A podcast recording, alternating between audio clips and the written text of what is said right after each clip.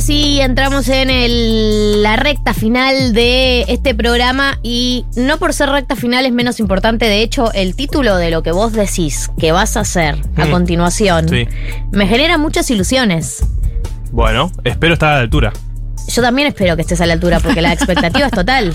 Bueno. Vos me estás diciendo... Vos, para, vos me para, estás para, diciendo- para, pará, pará, Vos me estás diciendo que me vas a enseñar cómo hacer para no perder poder adquisitivo frente a la inflación. Esto es la pregunta que se está haciendo una nación. Y no te digo una nación, un mundo, Un porque mundo. ahora Un ellos mundo. también conocen lo que es 2% de inflación anual. Bueno. Sí. Me cago de risa, boludo. Ocho, me cago de risa, boludo. Me pongo violenta cuando se preocupan por los 2% de inflación anual. Nosotros vivimos una guerra constante con los precios. Los precios, Bueno, señor, por favor. hacer- hacer- decir las tuyas cosas. Bueno, eh, voy con un par de números primero, ¿les parece? Para Sí. entender un poco la situación. Eh, este año va a haber 95 barra 100% de inflación. Ay, Dios, lo decís y me vuelve a dar una angustia. Esperemos, de vuelta, si no pasa nada muy grave en el medio. Claro. Pero Otra guerra en Ucrania. otra guerra en Ucrania, por ejemplo. Eh, si está más o menos por ahí, los números. Y el año que viene estaría, según el gobierno, baja a 60. Pongo carita de. Ok. No, pero 60, Firma. me, o sea, hoy en día me parece una fiesta. Que Claro. Echando Eh, ¿Te acuerdas cuando nos pusimos muy mal por el 34% de inflación de Macri? Sí, sí, sí. Eh, no, también tuvo. Datos. También tuvo 40 y 50, pero fue. O sea, claramente estamos peor. Ahora estamos en un 7% mensual, que es insólito. Bueno, eh, pero el mercado dice que va a ser 85 el año que viene. O sea, se vienen también meses Se vienen complicados. cositas. Se vienen cositas con la inflación. No es que es algo momentáneo como puede decir, no sé, Biden, que va a decir, bueno, este año tenemos 10, el año que viene baja a 7, y después lo bajamos a 5, y después 3. Bueno, nosotros si lo bajamos de 100, lo vamos a bajar a 90, a 80. Entonces, va a ser complicado también el año que viene y los siguientes. Por ende, se nos ocurrió en este bello programa dar tips para negociar tu salario. ¿Por qué digo esto?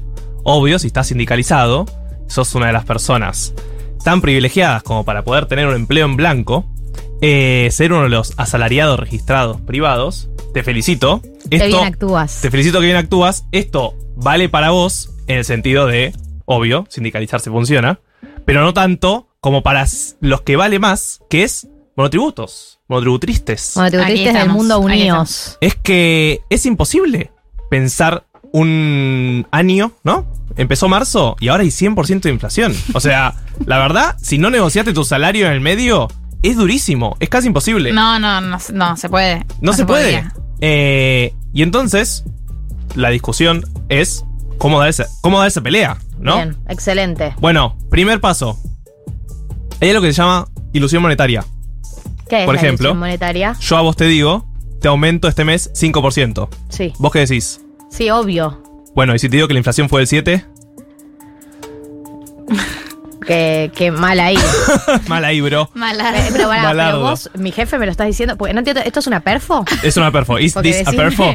Claro, si yo te digo, yo soy tu jefe y te digo, empleada. este mes te voy a aumentar 5%. Yo te digo, pero pará, pero la inflación fue del 7, no hay chance de que Bueno, ahí está. empatemos. La ilusión monetaria es eso, que si yo te digo que te aumento en términos nominales, vos te vas a, vos estar, vas a estar feliz, porque vas a dar más dinero, pero puede ser que ese dinero compre menos cosas, que pierdas igual poder adquisitivo. Claro. Entonces, tienen que saber en su cabeza que no todo aumento es de por sí positivo, en el sentido de que si va por abajo de la inflación, estás perdiendo poder adquisitivo. Obvio, cualquier aumento que pueda negociar en este sistema capitalista, si tenés muy poco poder como empleado y sos monotributriste, Yo. es positivo.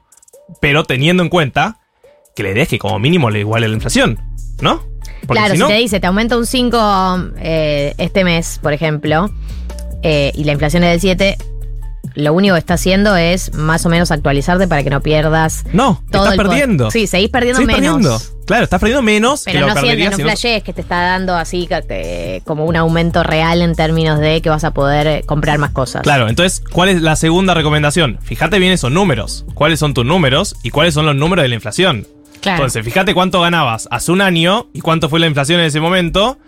O fíjate cuánto estaba ganando hace un par de meses cuando negociaste y cuánto fue la inflación. Digo, eso tenés que estudiarlo cuando vas a plantear esto, porque si vos le decís, che, quiero un aumento del 50%, ya empieza mal, porque la inflación es del 100. No, y sumo algo, no sé que no es mi área de expertise, Sí. pero en, en- en etapas donde la inflación es tan alta, por ahí uno está acostumbrado a tener negociaciones de actualización de sueldo eh, a principio de año o a, a mitad de año. Y por ahí estamos en una etapa donde tengas que tener estas conversaciones cada dos meses.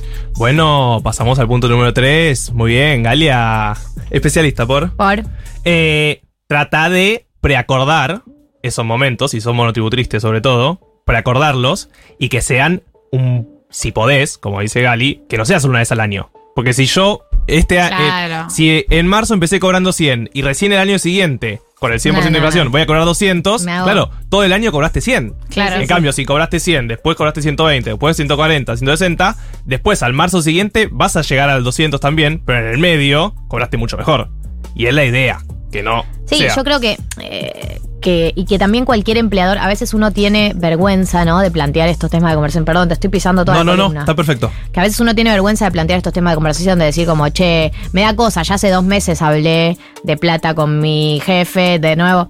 Tu jefe está preparado para tener estas conversaciones. Es parte de ser jefe, digamos. Claro. Tu jefe tiene estas conversaciones todo el tiempo, eh, o la persona con la que lo negocia, ¿no? Por ahí que te derivan a recursos humanos o un alguien que se encarga del área comercial o lo que sea. Eh, esa persona labura y parte de su laburo es tener estas conversaciones. Entonces, no te tiene que dar vergüenza. Es parte de la dinámica del vínculo. Y más, de vuelta, teniendo en cuenta que la inflación es 7% mensual. O sea, si durante tres meses no te aumentaron, ya tenés 20% abajo, ¿entendés? Es un montón. Eh, entonces, con esos números, como mínimo, plantea la discusión. Che, hablemos de esto. O sea, mi salario está quedando muy atrasado y ahí voy con el cuarto punto, es, mirá cuánto se está pagando.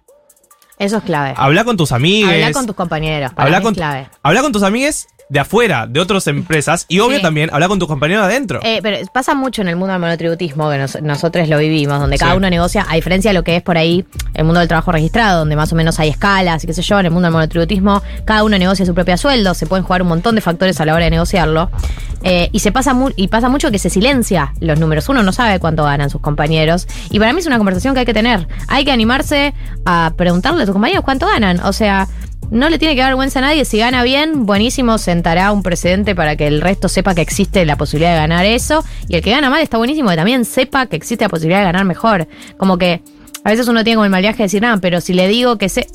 No es que después vos con el dato vas a decir, che, Martín me dijo que gana eh, Obvio, 200 sí. lucas. No vas a usar nombres, pero vas a tener referencias a la hora de negociar. Y No sí. negocias en cero ni en base solo a tu propia experiencia. Vas a tener referencias eh, y esto no es un favor, es un trabajo. Eh, Claro. No es un favor, no es un favor, no es amistad, son relaciones laborales.